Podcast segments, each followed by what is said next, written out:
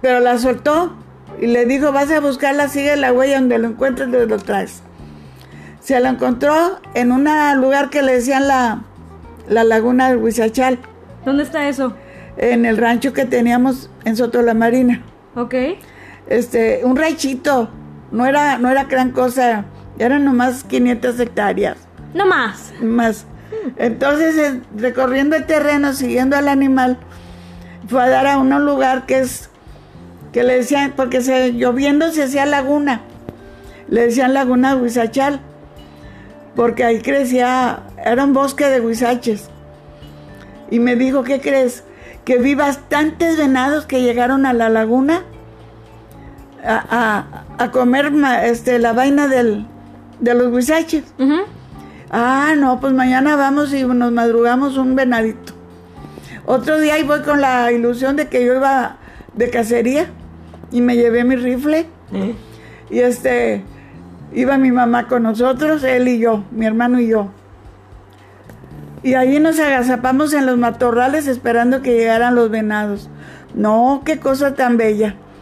Parecía como se juntan las majadas de las cabras en los ranchos, así. Eran muchísimos venados que bajaron y era el rebaño precioso, colitas blancas por donde quiera. Y este, y, comiendo, tranquilos, felices de la vida.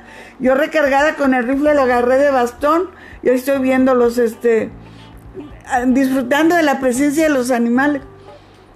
Y me dice mamá, ¿y qué pasó con el rifle? Ni creas que voy a matar uno de esos. Ay, pues no. Pero están hermosos, están preciosos y libres. No, no, no, ni lo mande Dios. Y yo me quedé muy contenta porque no cometí un delito. delito de la naturaleza. me encantaba. No me gustaba que mataran a los animales. Entonces, este, pues vivíamos en el monte felices con muchas aventuritas. no, pero usted menciona que, usaba rifle. ¿Qué armas también sabe manipular usted? Teníamos un Mauser. Es un rifle militar. Ok. Con unas balas como de 10 o 12 centímetros de largo. Grandes, grandes. ¿De cacería o qué? No, era, pues no sé, papá lo llevó. Como que era del ejército, ese, ese rifle. Y el que yo usaba más era el calibre 22, un rifle 22 con balitas chiquitas. Este, había una escopeta. Ajá. Y estaba la pistola que guardaba papá, que ahí la dejaba. Él siempre traía pistola, pero cuando salía de viaje ahí la dejaba. Con las cachas de hueso, le decían la Mickey Hueso, la pistola. Pero mi hermana era fabulosa para disparar. A ella no le fallaba ni un tiro. No. Ni un tiro. Pero usted qué tan buena era. Yo era bien mala. Como no me gustaba matar, siempre fallaba, nunca les daba. pero bien chistoso porque mi tía este se llevaba muy bien con los animales, pero a la vez era muy buena al darles. Muy buena en la cacería, muy buena. Este y, y mi hermano, el que estaba ahí con nosotros, porque los otros se iban a, a trabajar en las parcelas. Este, este era el mediano, más de los más chicos. A él le gustaba la pesca. Había veces que pescaba hasta cinco cazones en el río. ¿Son peces? Ah, pues es tiburón bebé. Ah, ok. Entonces, este, pues más o menos de 60 70 centímetros de largo. Oye, cinco pescados de esos. Y a mí me le decía yo, carajo, pues ¿Por qué no pescas nomás uno o dos? Se les echa a perder. Yo era la que los limpiaba y no me gustaba cómo olía la piel del tiburón. ¿Qué tal huele? Pues huele raro. Pero a mí no me gustaba, luego me quedaban las manos oliendo a la, piel del tiburón. No, hombre, yo, yo me quejaba de chiquita porque después de usar la plastilina me quedaban las manos nada más como bien cebosas. Sí. Y, usted tenía otros problemas diferentes con piel de tiburón. Y luego yo les yo aprendí a tejer las, las redes para pescar les llaman las tarrayas. Tarrayas. Tarrayas. Son esas redes circulares que avientan. Y cae la red y, donde jalan el, mecate va recogiendo pescado. Entonces mis hermanos se iban cuando había oscuridad en la noche temprano, que ponle tú a las 8, a las 9 estaba bien oscuro el monte, que no hubiera luna. porque no se puede sacar el pescado con la luna. Porque no los ven, ¿o qué? Se echan a perder. Ah. Entonces, este, que estaba oscuro, se metían a, a echar la tarraya. Para, que, para traer a los pescados, prendían una palma seca, una hoja de palmera seca. Haz de cuenta una mechota loca que prendían y andaban entre el agua, donde veían la luz se venían los pescados en rebaño, en montón. Ahí les caían con la red, los agarraban así que todos juntos. Una o dos veces y llenaban un baño grande en el que lavábamos. Sí. Lo llenaban de pescados. Ay, no, pues salían ol- oliendo a pescado después de que se bañaban Lisas, ustedes. robalos, este, corvinas, a- a- agarraban parejo. Y él, para almorzar otro día ya está Margarita limpiando pescado, quitando escamas. No, Margarita, bien. Ay, qué padre, trajeron otra vez pescado. No, Cómo me fascina. Yo hacer como eso. quiera, pero el único que me caía gordo eran los cazones. Eh, son sabrosos porque tiernitos. Es una carne muy suave. Pero me caía gordo el aroma. Ya. Es el- Y usted, ay, otra vez, cómo me fascina estarle quitando la piel a y aquellos otros eh, con, con el raspador, cosas. Ey, la, la escama. El pez de escama es sabroso, muy sabroso. ¿Pez de escama? Pescados de escama. ¿Es una especie o qué? El robalo, la Ah, oh. lisa. Ah, no sé Eh. si los he probado. todos esos normales. Este y más más cerca de la playa había hay todavía sacan un pescado que a mí me encanta. Le llaman flandes, pero el nombre acá es el el Nel Flanders. eh, Ah, eh, allá le llaman flandes, aquí le llaman lenguado. Y, y es de los más caritos. Ya. Y usted ahí gratis en el pero deliciosos. Y Antonio, mi hermano, una ocasión estuvo trayendo pescado para vender y traía de esos. Un día me dice, ponme a adora- a adorar este animal, ahorita me lo voy a comer. Oilo. Estaba una amiga ahí y lo vio que me dio un pescado que, que fácil pesaba kilo y medio, grande. Para ponerlo a comer, lo puse en una charola de horno de la estufa, charolota, porque no había dónde ponerlo, estaba grande. Mm. Y lo puse a freír y salió muy rico. Y aquel se puso a comer. Yo me fui a dormir una siesta en ese rato. Yo te estaba cansada. Eh, al rato que vengo a verlos, todavía estaban platicando. Y viene mi amiga y me dice, oye, no me fui porque yo quería ver si era cierto que se iba a comer ese pescado. pues fíjate que se lo acabó, válgame, le dije, yo ya lo conozco. Ni me preocupas. Este, eran muy comedores ellos, comían bastante. ¿Y usted también comía mucho? Sí, también en ese tiempo Era de buen eh, comer. era de buen comer. Ay, qué padre. Eh, güey. pero este, yo ya te digo, y como me gusta mucho la cocina, pues siempre trataba de, de, de hacer las cosas sabrosas, guisar. Eh, ¿Y usted todo lo aprendió usted sola, viendo, leyendo o qué? eh, Mira, mucho lo aprendí de mi mamá, porque ella era muy buena cocinera, muy buena. Y mucho lo aprendo en la tele cuando veo recetas. ¿Con quién, Violita? ¿Quién las ve?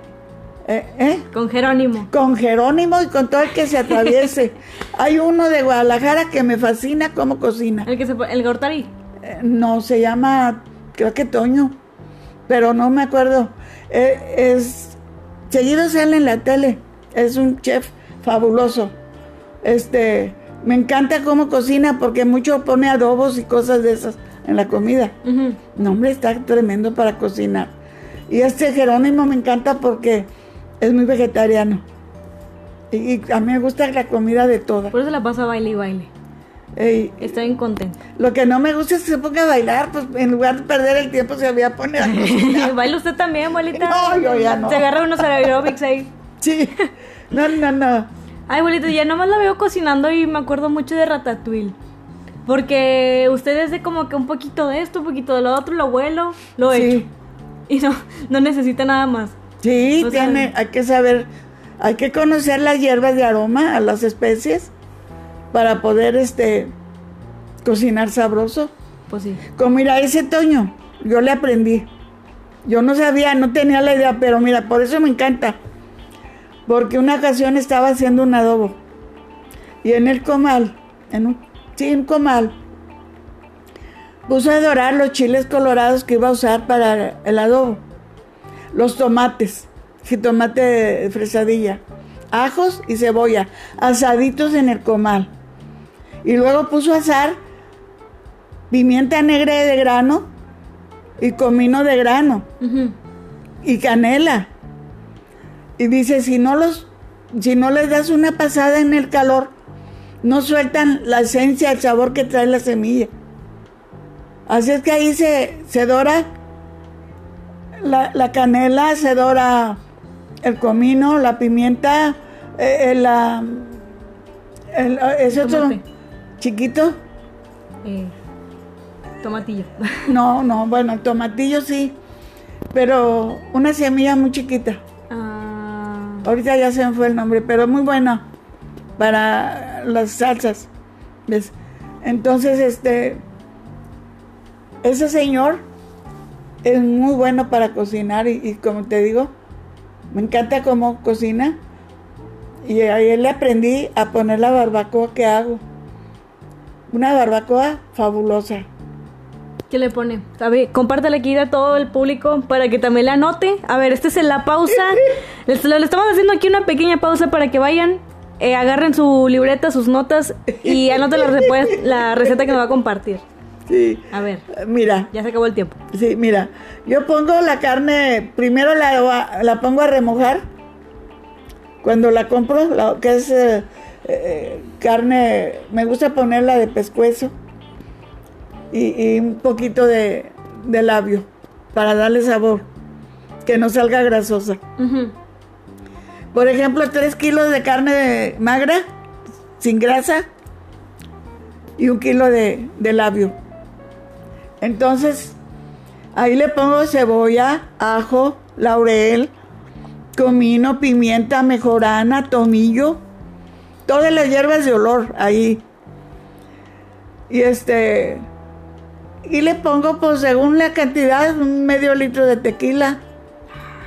Con piquete le pones. Sí, sí, eh, o aguardiente, mezcal. Vámonos. Entre, si es mezcal, si es aguardiente es mejor. ¿Yo ya he probado de eso? Ah, sí, es, sale exquisita. ¿Pero yo ya lo he probado? Sí, en la casa sí, si has comido en la casa sí. Ah. Entonces, este, se pone a cocer. Yo la pongo por decir, si la voy a comer a la a las 2 de la tarde la pongo a las 5 de la mañana. Ya para mediodía está cocida la, la barbacoa. Y hago el, la salsa, ya que saco la carne, cuelo la sal, el caldo para la salsa. Porque si no le pones el caldo de la carne a la salsa, no sabe igual. No queda lo mismo. Es la verdadera salsa tlaquepaque. La verdadera. Y por ahí me la encontré y no se me olvidó. Esa lleva chile pasilla, chile mulato, chile de árbol, tomate de fresadilla, ajos y cebolla. Todo asado en el comal. Y, molido con el caldo de la barbacoa. ¿Usted le gusta licuarlo o ponerlo con la...? Es mejor licuado, porque hay que licuarlo bien y hay que colarlo. Te queda una salsa increíble y, haz de cuenta que es un gravy porque pues tiene toda la esencia de las especies en el caldo. Por ahí saca todos los sabores. Queda una salsa especial. Entonces, eh, ahí es lo que a mí me gusta y más me, me, gusta, disfruto mucho viendo cuando están comiendo porque no llenan, comen y comen y comen. no, pues es que cuando se trata de cosas que usted preparó, pues la neta es de comer y comer y comer. Sí, no, acaban de comer. O sea, no, no queremos justificar a, mis tíos que no, no cocinaba nada, pero si venía de mano de usted se me hace que era la razón. Siempre cocinaba mucho. ¿Usted? Eh, sobre todo. ¿O también los demás? Ya. Sí, fíjate, ahora estoy viendo que en los uh, recetarios, en las presentaciones de la tele, están sacando como novedad moler el nistamal en el molinito en mi tamalero, que ya desde cuando le estoy pidiendo a tu papá que me traiga uno. Ah, aquí ventaneando a mi papá. Hay que ventanearlo. Entonces, este, pues no ha tenido tiempo, pues ¿qué quieres? Pero este, es que pongo el nistamal, se pone a cocer en la noche, en la tarde, se deja toda la noche con la cal, en la mañana se lava muy bien y se muele en el molino. Y qué tortillas, y qué gorditas, con molín, maíz limpiecito, bien, bien preparado. y, nomás de comprar el maíz y la cal y lo pone uno a cocer. pero luego que, le que nos dé chance tu papá, vamos a comprar el molino. Bueno, papá, si llegas a escuchar esto, pues ya sabes, ya sabes. Entonces, este, no le sigo porque no acabamos. en otra ocasión, a ver qué les platico. Bueno, nos dejamos entonces aquí. ¿Hay algo que le quiera compartir acá a toda la raza que nos esté escuchando? Espero que todos, este, que les haya gustado lo que digo. Y espero que aprendan algo para que disfruten el buen comer. Y, que Diosito los bendiga a todos.